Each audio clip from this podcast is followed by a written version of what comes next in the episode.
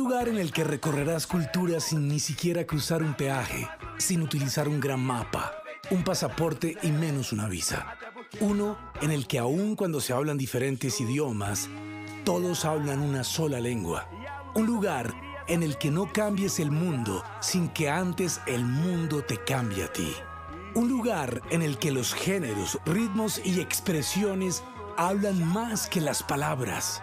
Un lugar en el que se congregan los grandes, que tienen trayectorias gigantes. Un lugar que conquista por su historia y te enamora por sus invitados. Un festival local que es la envidia mundial. Sí, es el teatro con subsidio, donde vives tus emociones. Un saludo muy especial para todos y para todas. Les doy la cordial bienvenida a esta nueva emisión del podcast donde vives tus emociones del teatro con subsidio, que esta noche continúa el homenaje que iniciamos hace una semana en conmemoración del centenario de nacimiento del gran maestro Astor Piazzolla y por supuesto continúa también recordando el Festival Internacional de Tango que se realizó en octubre de 2019 acá en nuestro Teatro Col Subsidio. Esta noche vamos a conversar con el protagonista de la segunda noche del festival, el maestro argentino César Angeleri, que vino con un magnífico cuarteto una formación que como ustedes van a poder escuchar de su propia voz, es una conformación que él ideó pensando en una configuración que integrara los dos universos, lo clásico, lo tradicional del tango, y que esa sonoridad empezara a nutrir de una manera especial una idea que él tenía en la cual no tuviera que incorporar el piano, pero no porque para él represente un obstáculo o algo así, sino porque quería plantear otra sonoridad que pudiera seguir enriqueciendo el panorama que él desde su guitarra ha visionado con una proyección fantástica. César Angeleri es sin duda entonces uno de los eslabones más importantes de esa continuación de la historia de la evolución de la guitarra en el tango, ese género que ya es común a tantos países en el mundo, pero sobre todo a ese universo en el que se construye una hermandad musical y cultural tan especial entre Argentina y Colombia. Homenajeamos al tango con nuestro Festival Internacional de Tango, homenajeamos la memoria, el legado artístico del maestro Astor Piazzolla y por supuesto sumamos a este homenaje esta conversación distendida, amable, con el maestro César Angeleri, que nos lleva de nuevo al recuerdo de la noche del 25 de octubre de 2019, que fue la segunda de este festival de tango que sin duda se constituyó en uno de los hitos culturales y artísticos más importantes de la agenda del Teatro Col Subsidio en 2019. Continuamos entonces en este periodo de pandemia acompañando a nuestra audiencia, acompañándolos a todos ustedes los asiduos visitantes al teatro, quienes se han sumado en esta modalidad virtual a través del podcast de las emisiones de teatro con subsidio al aire en este periodo tan especial, pero que no representa una desconexión con quienes hacen posible que el teatro con subsidio siga siendo el lugar en donde vives tus emociones. Bienvenidos entonces a este nuevo episodio, a estos dos nuevos episodios dedicados a ese concierto maravilloso del maestro César Angeleri. También vamos a escuchar unos fragmentos importantes de la participación del trío de Giovanni Parra, que acompañó a una gran voz argentina, el maestro Esteban Riera. Que disfruten estos dos episodios y bienvenidos.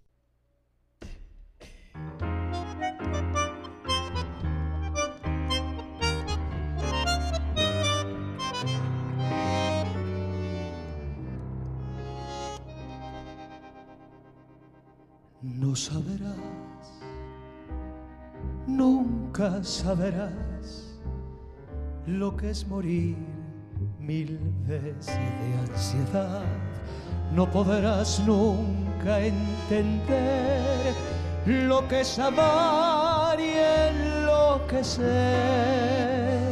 Tus labios que queman, tus besos que embriagan y que torturan mi razón. Sé que me hace arder y que me enciende el pecho de pasión. Estás clavada en mí, te siento en el latir abrazador de mis sienes. Te adoro cuando estás y te amo mucho más cuando estás lejos de mí. Tengo miedo de perderte, de pensar que no he de verte, porque esta duda brutal, porque me habré de sangrar si en cada beso te siento desmayar. Sin embargo me atormento, porque en la sangre te llevo y a cada instante febril y amante quiero tus labios besar.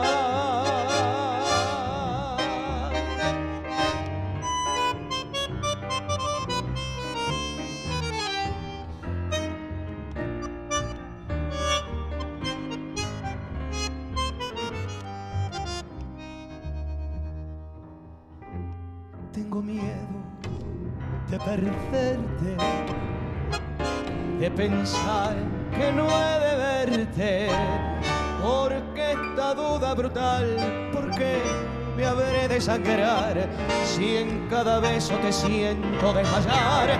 Sin embargo me atormento, porque la sangre te llevo y a cada instante febril y amante quiero tus labios besar. Te quiero siempre así, está clavada en mí como un puñal en la carne y ardiente y pasional, temblando de ansiedad, quiero en tus brazos morir.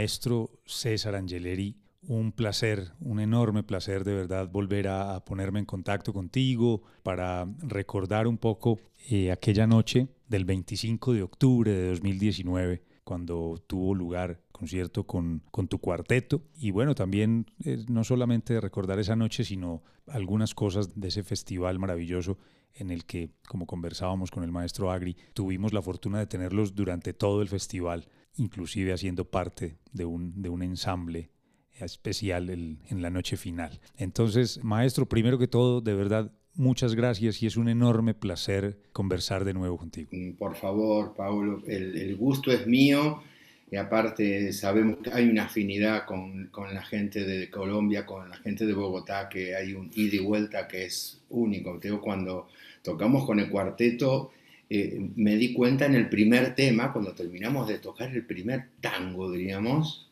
eh, nos miramos, eso me, quedó grabado, porque nos miramos entre todos, ¡ah, pa! Esto va a venir bien, digo, ¿no? Vos te das cuenta ya en el escenario cuando, cuando las cosas empiezan a, sonar y la gente le empieza a gustar lo que estás, lo que estás tocando, ¿no? Y, y eso fue como inmediato, ¿no? Eh, así que ese recuerdo fue eh, así como el primero, digo, ah, pa, qué bueno que está esto, digo, vamos a pasar una buena noche, digo. Y bueno, y después, eh, Paulo, el, estar contigo, con Giovanni, con, todo, con la atención de toda la gente que es magnífica, ¿no? Un buen trato, uno se siente muy a gusto, da ganas de tocar todos los años, digo yo, como digo, ¿no? Te tratan tan bien que que, a veces se hace corto eso, ¿no? Lo bueno se hace corto, ¿no? es así. Quería comenzar luego de, este saludo afectuoso y cálido, como no podría ser de otra manera, quería preguntarte por lo siguiente, pues estamos en el, en el fragor de una efeméride muy importante que es la del centenario de Piazzolla y el mundo lo celebra. Argentina, además de celebrarlo, lo exalta como uno de sus íconos más representativos. Pero yo quisiera que nos dijeras, maestro Angeleri, desde tu perspectiva, ¿qué significa Astor Piazzolla para la historia del tango y de la música argentina?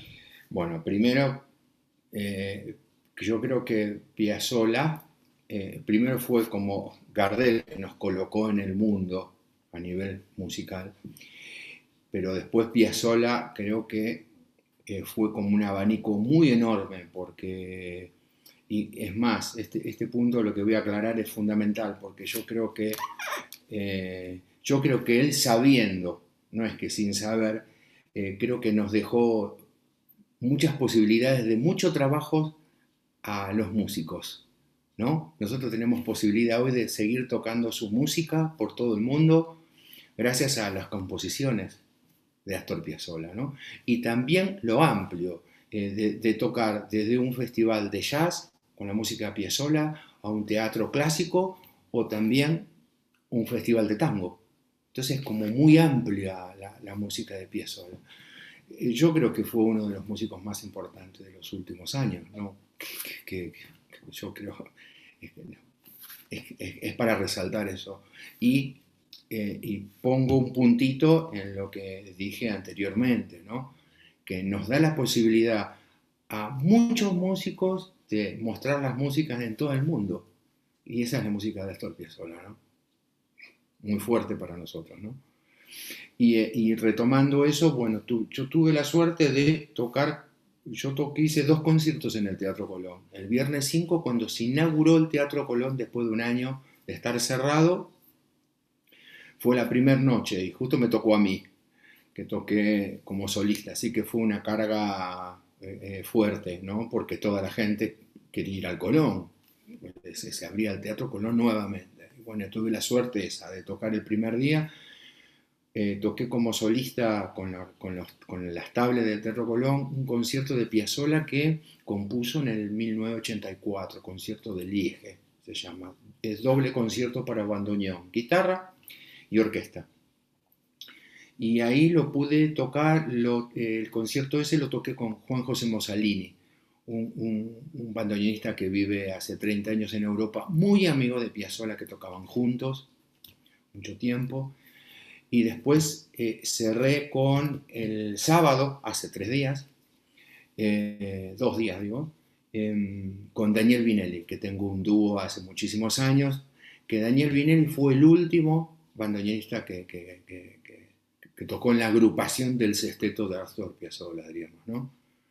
Entonces, para mí, eh, me estoy muy feliz de haber compartido con dos maestros, ¿no? Porque estamos hablando de dos personas ya que tienen su trayectoria amplia, diríamos.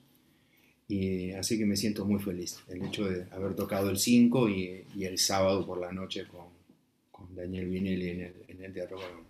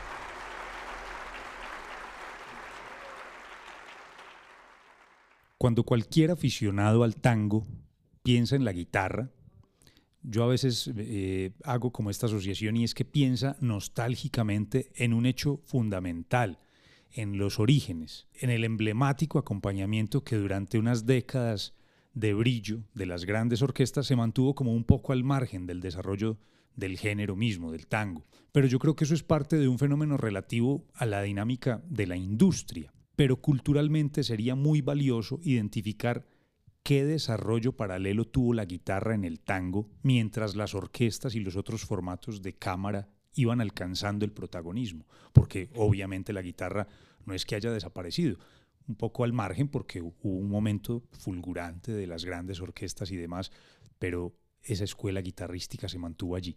Eso es lo que quisiéramos saber, identificar qué desarrollo paralelo tuvo la guitarra en el tango.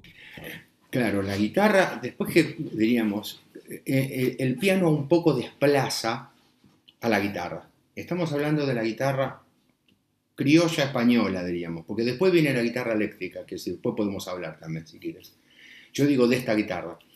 De esta guitarra, eh, el piano empieza a suplantar esta guitarra y esta guitarra no se inserta, diríamos, dentro de las orquestas. Se corre y pasa a cumplir, cumple una función de acompañamiento. Fíjate que Carlos Gardel eh, empieza con guitarras eh, y muchos cantantes quieren las guitarras.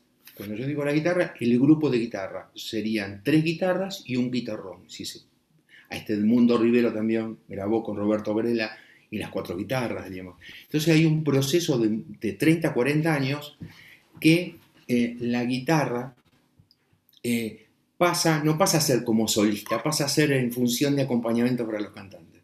Es paralelo, diríamos. Están las orquestas, la, la guitarra sigue fenómeno, pero acompaña a los cantantes. Y después otro tema que eh, si eh, eh, hablamos más profundo, es, no hay un repertorio amplio. Viste que en la guitarra clásica, diríamos, vos tenés mucho repertorio para orquesta, si querés. Bueno, no hay, no hay Piazzolla escribe este concierto para la guitarra, pero no hay mucho, mucho material de tango para esta guitarra y orquesta. Y después también es un instrumento difícil de escribir, aunque te parezca mentira. Generalmente, eh, eh, el, diríamos, el que orquesta es, pianista, es un pianista, diríamos, generalmente. Entonces, el tema de la guitarra es, es como complejo.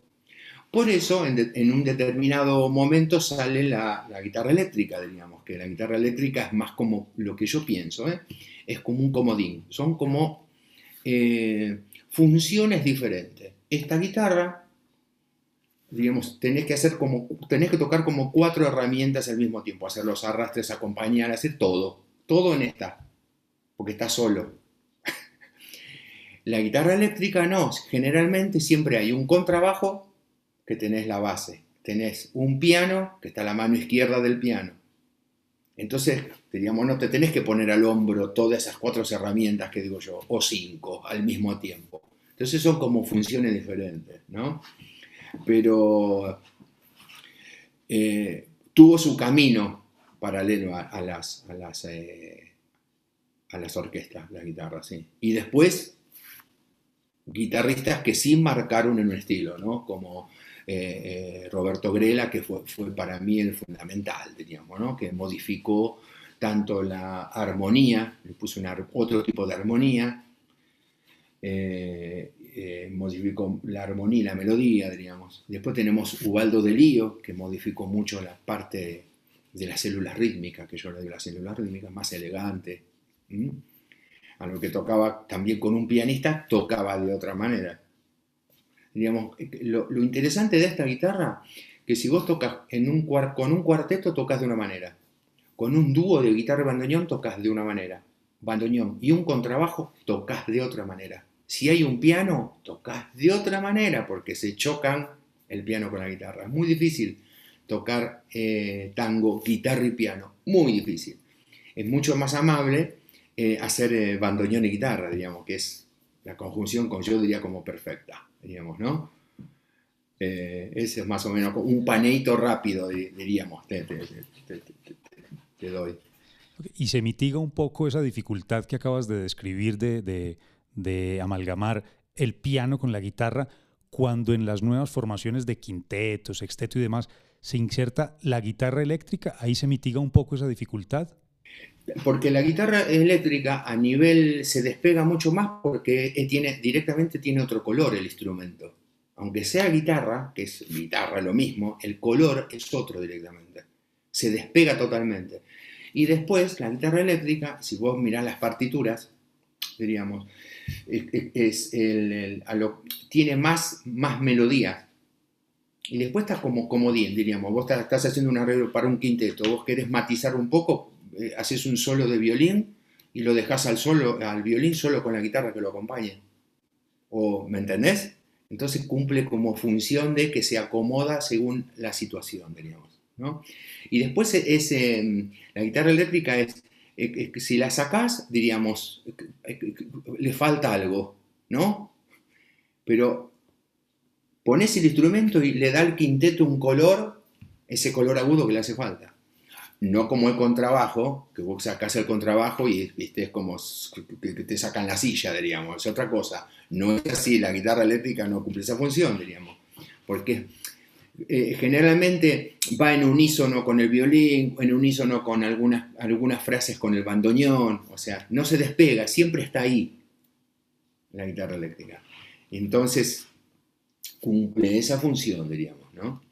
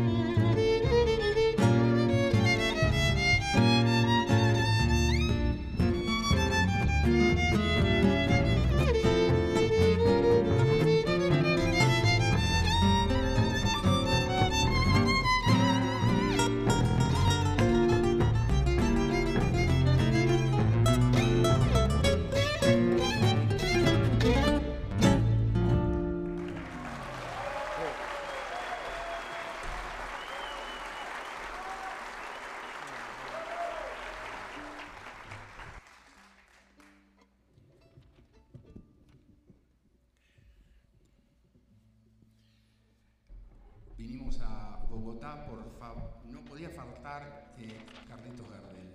Así que de Carlos Gardel, golondrinas.